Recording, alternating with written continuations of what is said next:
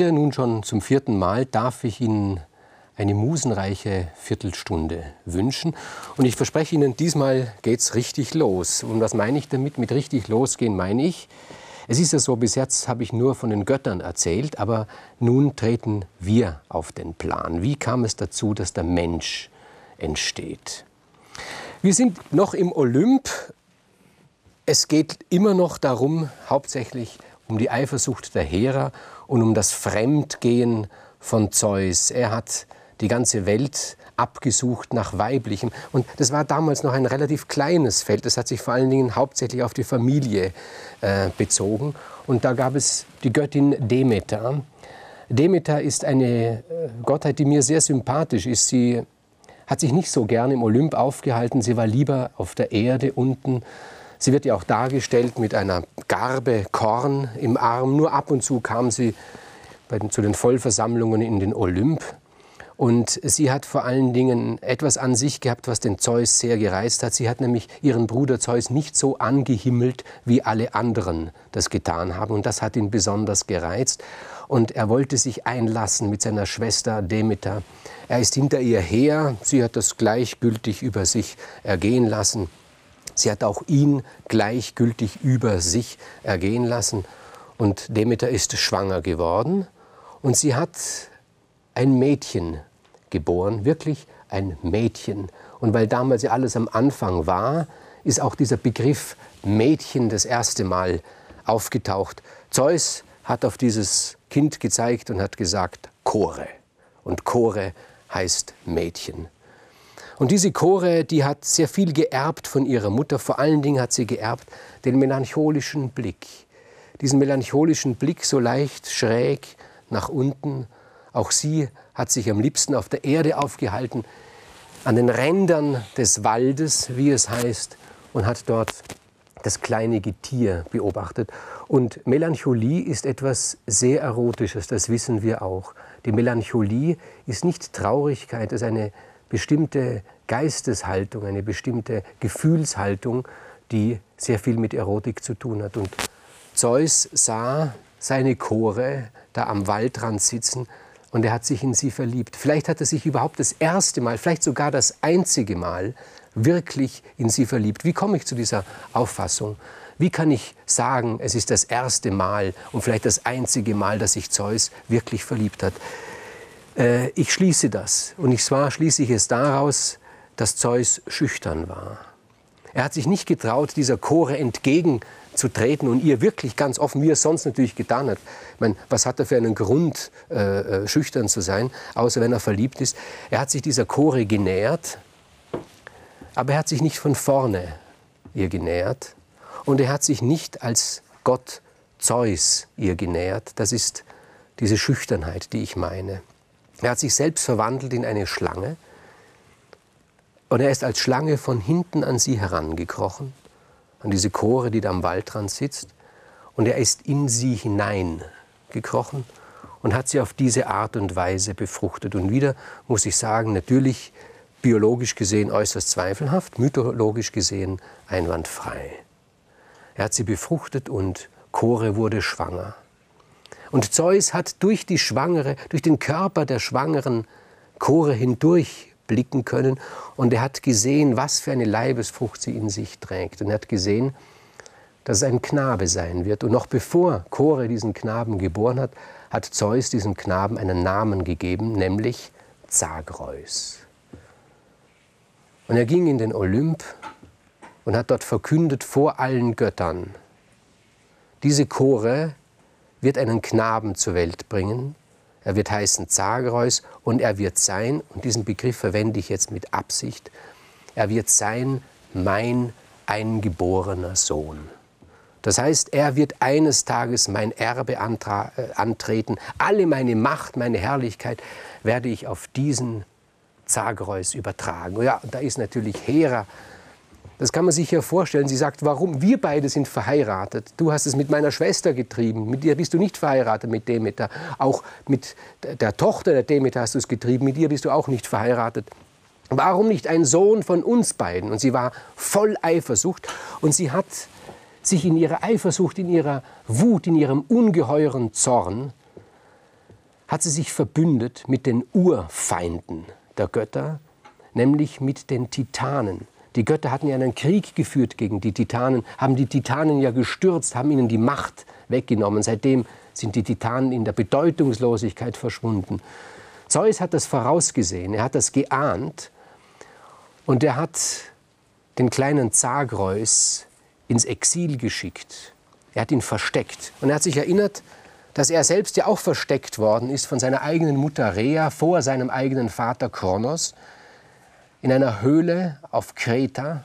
Und dorthin hat Zeus den kleinen Zagreus gebracht, in diese Höhle. Und dort waren noch die Choreten, diese Naturwesen, und er hat ihnen gesagt, also passt auf, ihr achtet darauf, dass niemand meinem Zagreus ein Leid antut. Wenn jemand kommt, wenn Gefahr droht, dann macht euren Krach, dann schlagt auf eure Schilde, dann macht euren Krach. Und ich schicke die mächtigste Gottheit, über die ich verfüge, nämlich Pallas Athene, meine Tochter, und sie wird Zagreus retten.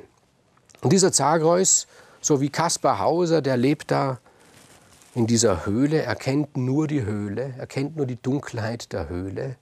Er spielt da, ja, womit spielt er? Vielleicht mit seinen Fußzehen, halt.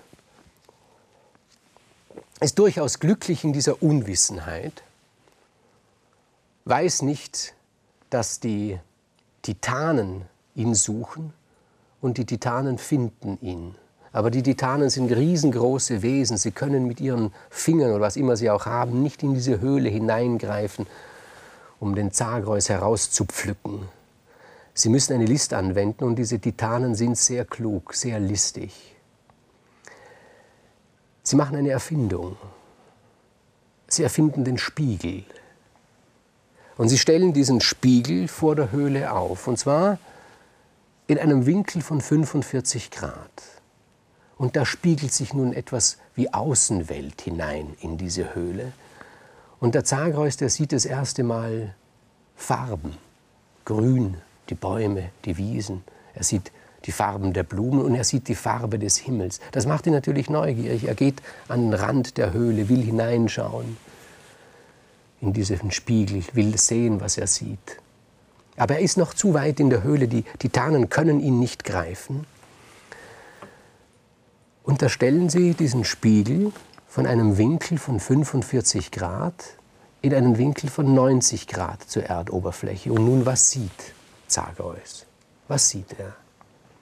Er sieht das Interessanteste, was es gibt. Das mit Abstand Interessanteste, was es gibt.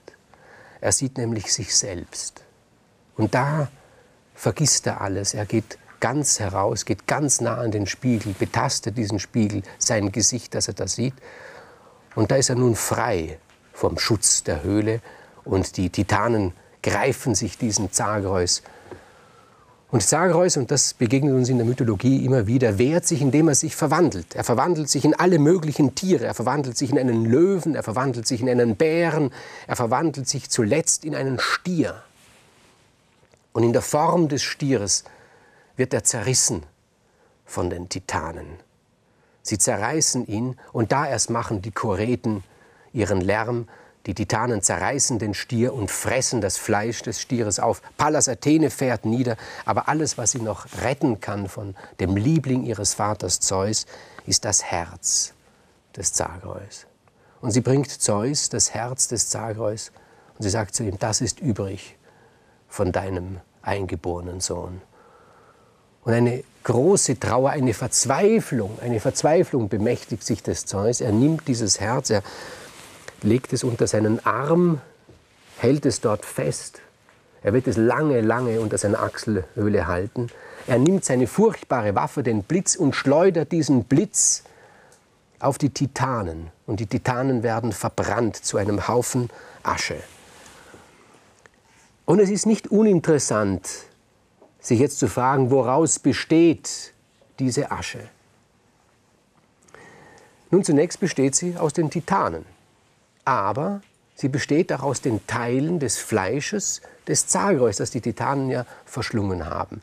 Wenn ich es philosophisch ausdrücke, besteht dieser Haufen Asche aus dem absolut Bösen in dieser Geschichte sind die Titanen das Böse und aus dem absolut Guten in dieser Geschichte ist Zagreus das Gute. Das Böse überwiegt, das Gute ist weniger. Und diese Asche liegt nun da und niemand kümmert sich um diese Asche.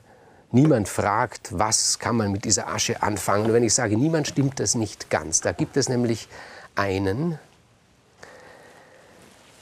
der kommt da des Weges, der hat diese Sache beobachtet, der weiß Bescheid. Eine der interessantesten Figuren der griechischen Mythologie, zumindest für uns Menschen vielleicht die interessanteste Figur der griechischen Mythologie. Es ist Prometheus. Prometheus ist selbst ein Titan. Er hat sich aber damals, als der Krieg herrschte zwischen Titanen und Göttern, an diesem Krieg nicht beteiligt. Warum hat er sich nicht beteiligt? Er ist nämlich so etwas wie äh, der Gott der Zeit. Das heißt, er kann in die Zukunft schauen, er kann in die Vergangenheit schauen, er hat alles, Zukunft, Vergangenheit, Gegenwart, alles hat er präsent. Und als solcher hat er natürlich gesehen, dass dieser Krieg der Titanen gegen die Götter für die Titanen schlecht ausgehen wird. Und er hat gesagt, an einem Krieg, den ich nur verlieren kann, werde ich mich nicht beteiligen. Die einen mögen das Opportunismus nennen, die anderen mögen es Klugheit nennen. Ich persönlich, ich neige eher dazu, das Klugheit zu nennen. Er hat sich an diesem Krieg nicht beteiligt. Für die Titanen ist er damit ein Verräter, aber für die Götter ist er deswegen noch lange kein Verbündeter. Er ist ein Einzelgänger. Und er sieht diesen Haufen Asche. Und er denkt sich, vielleicht lässt sich da was anfangen damit. Er nimmt so eine Handvoll Asche spuckt darauf, versucht sie zu kneten, vermischt sie mit Wasser, vermischt sie mit etwas Lehm und er knetet. Ähnlich wie sein hebräisches Pendant, allerdings der höchste Gott der Hebräer, hat auch Prometheus uns Menschen aus Erde, in diesem Fall aus Asche gemacht. Aus der Asche, die übrig geblieben ist, von den verbrannten Titanen und dem verbrannten Rest des Zagreus. Philosophisch ausgedrückt enthält diese Asche eben Gut und Böse. Und deshalb bestehen wir Menschen aus Gut und Böse. Und die Alten waren so pessimistisch zu glauben, dass der Anteil des Bösen bei uns größer ist als der Anteil des Guten. Und Prometheus ist ein ungeheuer kluger Geist gewesen. Er hat sich gedacht, eines Tages wird Zeus, der mächtige Zeus, draufkommen, dass ich da selbst etwas gemacht habe und er wird es unter Umständen vernichten. Und deshalb hat er uns Menschen von vornherein relativ klein gehalten. Er hat ein Konzept entwickelt, was den Menschen betrifft. Er hat uns gestaltet als, wie soll ich es ausdrücken, als lernfähige Versager. Er hat gewusst, wir müssen uns angleichen. Wir können nicht von Anfang an fertig sein. Wir müssen in der Lage sein zu lernen. Und so hat er uns gehalten, klein. Wir können zwar schwimmen, aber im Vergleich zu einem Fisch lächerlich. Wir können eventuell irgendetwas erfinden, um zu fliegen, aber im Vergleich zu einem Vogel lächerlich. Wir können laufen, wir können trainieren, Olympiaden machen, aber wir werden nie gegen einen Hund oder gegen ein anderes Tier gewinnen. Aber im Gegensatz zu allen anderen Wesen sind wir lernfähig. Und das heißt, wir werden den Göttern noch das Fürchten lehren.